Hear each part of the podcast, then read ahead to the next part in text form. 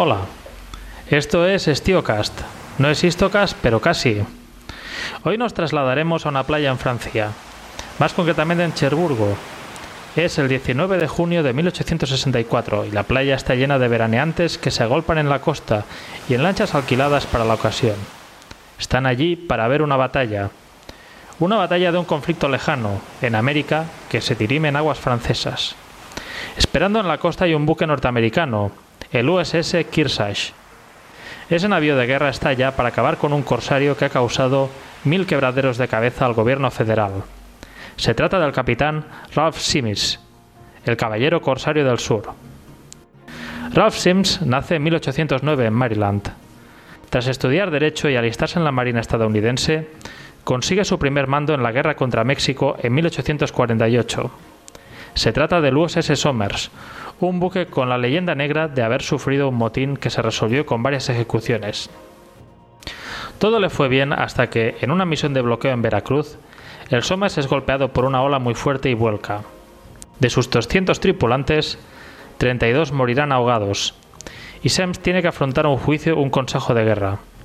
Durante su tiempo de cautiverio hará amistad con el capitán John Winslow, con quien guardará una amistad y camaradería que el futuro pondrá a prueba. Llegará la guerra de secesión. No hablaré de ella porque los compañeros la trataron en el Istocas 49. Dicha guerra encuentra a Ralph Sims sirviendo en la Oficina Federal de Control de Faros. Decide unirse a la Confederación y viaja a Richmond, donde el secretario de la Marina, Stephen Mallory, le dará el mando del primer buque de guerra confederado, el CS Sumter. Se trata de un buque corsario, la Marina Federal es tan superior que se opta por fletar corsarios que atacan el comercio enemigo, privándolo de los medios materiales para proseguir la guerra o haciendo que dicho comercio, debido a las primas que de los seguros que las navieras han de pagar para fletar un buque, sea tan caro que acabe siendo prohibitivo. Sims tendrá suerte y eludirá la flota de bloqueo del Mississippi. Una vez libre en el mar, atacará buques mercantes estadounidenses en el Caribe, llegando hasta Brasil para luego aprovisionarse en la Martinica francesa. Allí logra burlar la vigilancia del USS Iroquois y se dirige hacia Europa.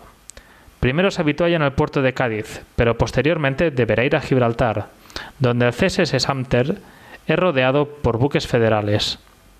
La Marina Confederada lo venderá a un armador inglés, que lo convertirá de nuevo en mercante. Mientras tanto, en Inglaterra se está construyendo un buque de guerra especialmente para Sims, una nave corsaria que puede pasar largos periodos en el mar cazando. Para evitar acusaciones de violación de neutralidad, los británicos llevan el buque desarmado hasta las Azores, bajo el inocuo nombre de 209. Allí se le dotará de armamento, tripulación, un capitán con ganas, Ralph Sims, y un nombre, el CSS Alabama.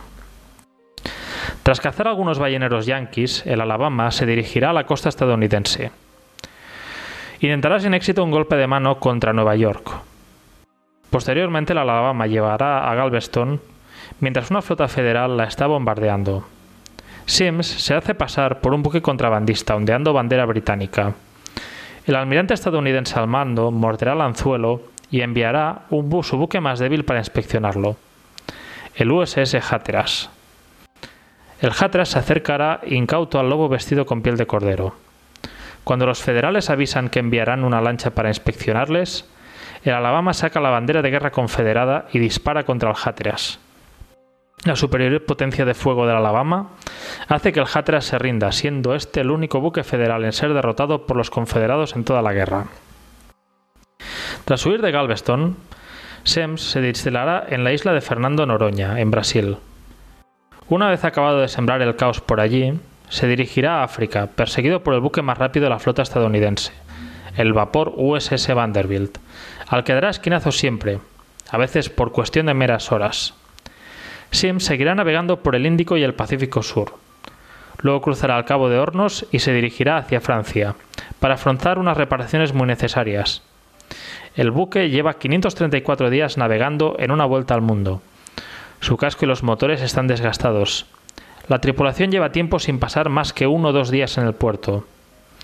Llega a Cherburgo en junio de 1864, pero a cabo de unos días llega el USS Kearsarge. Su capitán es un viejo amigo de México, John Winslow. Si huye de Cherburgo, Sims no podrá pisar otro puerto francés en tres meses a causa de las leyes de neutralidad. Aunque quiere presentar batalla el 17 de julio, no podrá salir del puerto hasta el 19. Previamente, envía a su amigo Winslow la siguiente carta. Mi intención es combatir contra ustedes, para lo cual he tomado los preparativos necesarios. Pienso que estaré preparado mañana o a muy tardar pasado mañana. Esperando que tendrá paciencia para esperarme, tengo el honor de ser su servidor obediente, R. Sims, capitán.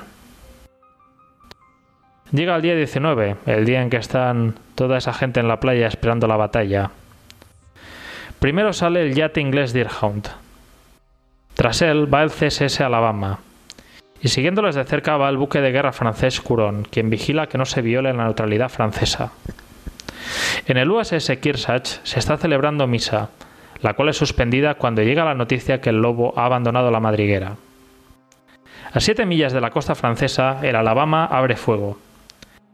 Pasarán dos salvas más hasta que el Kearsarge responda. Hay que decir que ambas fueron fallidas y que buena parte de los tiros que disparó la nave confederada no estallarán. La munición resulta ser defectuosa o de poca calidad. Se inicia un duelo de bordadas donde los buques se cruzan mientras se bombardean. El Alabama confía en su cadencia de fuego mientras que el Kearsarge responde lenta pero expeditivamente. Un primer disparo derriba la bandera confederada del Alabama, que es rápidamente sustituida por otra. La precisión de los federales se cobra su premio cuando un proyectil da en la línea de flotación del Alabama, agujereando su almacén de carbón. A los 45 minutos de, de combate, el Alabama recibe otro impacto grave en la línea de flotación, y en la séptima bordada, Sims decide mirar de alcanzar la costa francesa. Cuando ve que el fuego estadounidense no se lo permitirá, hace descender la bandera en señal de rendición. Pero en el Kearsarge piensan que han vuelto a derribar la bandera y siguen disparando a la nave rebelde que se hunde. Es mediodía y Sims organiza la evacuación. Él mismo será rescatado por el yate Deerhound, que lo llevará a Inglaterra. En la factura del carnicero, el Alabama acaba la batalla con nueve muertos en combate, 16 ahogados y 22 heridos. 68 marinos confederados acabarán prisioneros en manos de los federales. Sims logra huir a Francia, donde pasará el resto de guerra esperando la oportunidad de mandar otro buque corsario. Pero la guerra acaba sin que pueda obtener otro mando, aunque no implica que deje de luchar. Volverá a la Confederación, donde ha recibido como un héroe. El presidente Jefferson Davis no le dará ningún buque más, pero asciende a general de brigada del ejército, donde luchará contra los federales hasta la rendición. El general, general almirante Sims será uno de los corsarios más distinguidos de la historia. A bordo del Sumter, en los seis meses a su mando, capturó 18 mercantes, y en el Alabama capturará 65 barcos, haciendo casi 2.000 prisioneros sin pérdidas propias.